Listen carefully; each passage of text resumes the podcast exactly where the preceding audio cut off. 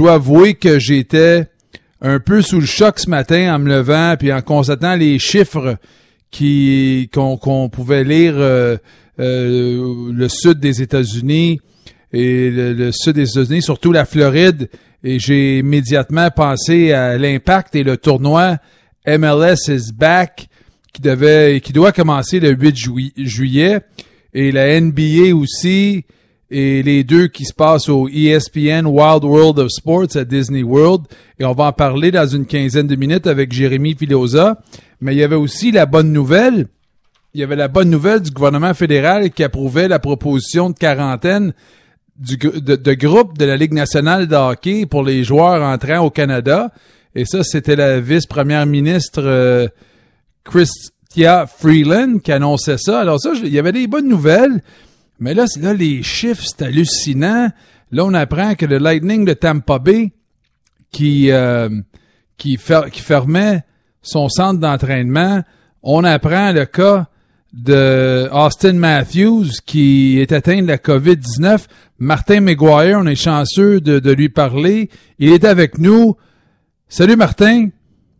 Salut Alors Martin, il, il y avait une bonne nouvelle justement de, de que le gouvernement fédéral qui approuvait la proposition de quarantaine des groupes de la Ligue nationale de hockey pour que les joueurs puissent entrer au Canada, ça ouvrait la porte que peut-être qu'on qu'on puisse avoir cette ville bulle-là au Canada. Ça, ça rendait les choses plus faciles, mais, mais ça touche vraiment... On, je sais pas comment tu as réagi, toi, quand tu as appris la nouvelle d'Austin Matthews, mais l'expression anglaise, c'est « it hits home » oui, euh, d'une certaine façon, Derek, mais euh, là où il euh, faut mettre un bémol par rapport à Austin Matthews, c'est que Austin Matthews n'est pas à Toronto. Là. Austin Matthews, c'est lui en Arizona. Oui. Alors, tu sais, il est quand même loin de Toronto. Je pense que c'est le petit bémol qu'il faut mettre là-dessus. Là. C'est sûr que ça frappe un peu l'imaginaire parce qu'on parle, on parle du joueur franchise des Maple Leafs de Toronto qui est atteint par la COVID. C'est un jeune homme fort, c'est un jeune homme en bonne santé. Euh, il va passer à travers, il est en quarantaine, il est isolé chez lui.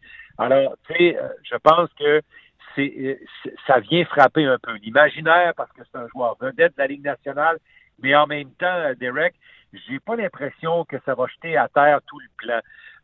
pour la bonne et simple raison que Matthews est en Arizona. Il, vient de l'Arizona, il est né là-bas. Là.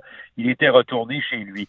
Euh, dans le cas de la, nouvelle d'aujourd'hui concernant le gouvernement, qui, le gouvernement fédéral qui a décidé d'en fait de permettre à l'une des trois villes candidates, là, je répète, Edmonton, Vancouver ou Toronto, de présenter une partie euh, du tournoi éliminatoire euh, de la Coupe Stanley à compter du mois d'août, eh bien, je pense pas que ça vient non plus déranger ce plan-là, Derek, parce que euh, on est chanceux, puis je trouve ça intéressant. Ton message d'ouverture a été très bon ce soir concernant la, la COVID. Euh, on a des on a des exemples au sud des États-Unis où on a eu peut-être un peu de laxisme pendant que nous autres, on avait, on avait, on s'est serré la ceinture, nos restaurateurs ont fermé, euh, nos commerces étaient fermés, on l'a pris dur, ça a été difficile pour notre économie. Mais pendant que nous, on a fait ça, dans certains coins du sud des États-Unis, euh, on n'était pas complètement aussi sévère. On était, on n'a pas été aussi drastique que nous l'avons été, Derek. Alors, il y a peut-être là un contre-coup qui arrive à ce moment-là. Ceci étant dit, ça reste une chose que ce qui se passe actuellement dans l'entourage du Lightning de Tampa Bay, pour hmm. moi, est un, là je vais utiliser une expression pas québécoise tout, est un warning, est, est, un warning encore plus fort que le cas de Austin Matthews, parce que le Lightning avait ouvert ses facilités d'entraînement, il y avait une douzaine de gars qui se relayaient, là, qui allaient là-bas. Euh, il y a non seulement des joueurs, mais du personnel de l'équipe aussi euh, qui ont été aux prises avec le virus.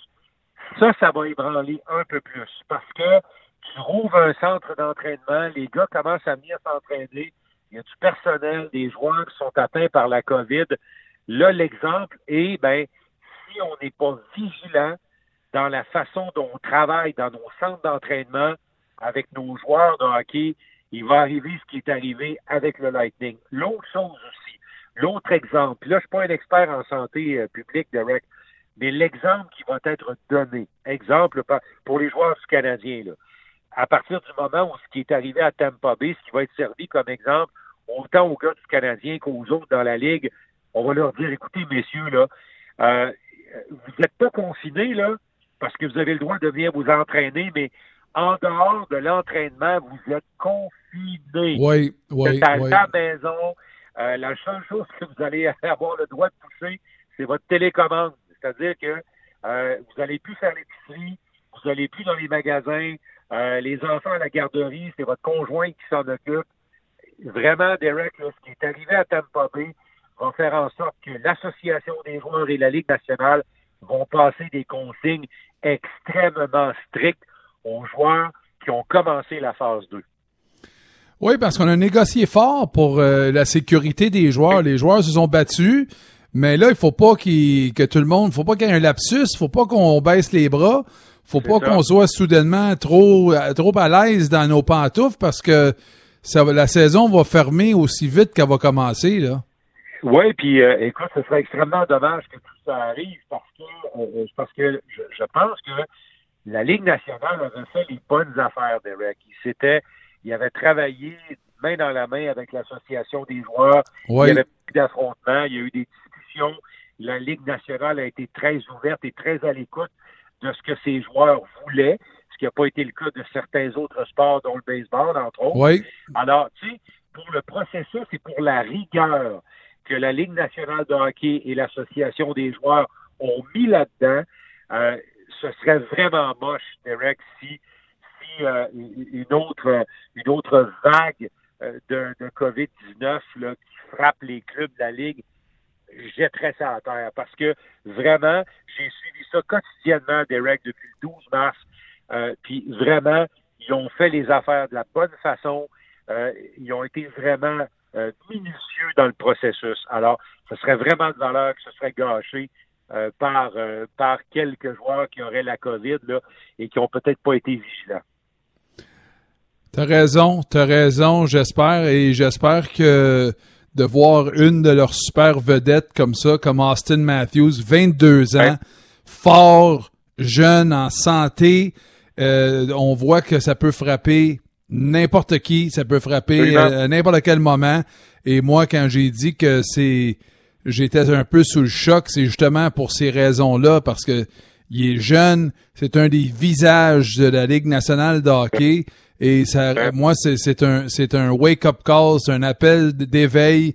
C'est juste dire, là, faut pas lâcher, faut continuer d'être prudent et de suivre les consignes. Puis la Ligue nationale va probablement euh, rehausser leur guide. Ah oui. Et euh, exactement. Puis d'être très prudent parce que euh, on regarde ce qui se passe en Floride en ce moment. Je pense qu'on a baissé les bras. Je pense qu'on a parti sur le party un petit peu trop vite. Ouais. Et j'ai peur qu'il se passe un peu la même chose au Québec. Si on commence à ouvrir les restaurants, les Ouais. commerces puis les choses, j'ai juste peur parce que juste l'autre soir, j'étais au baseball à, à mon garçon.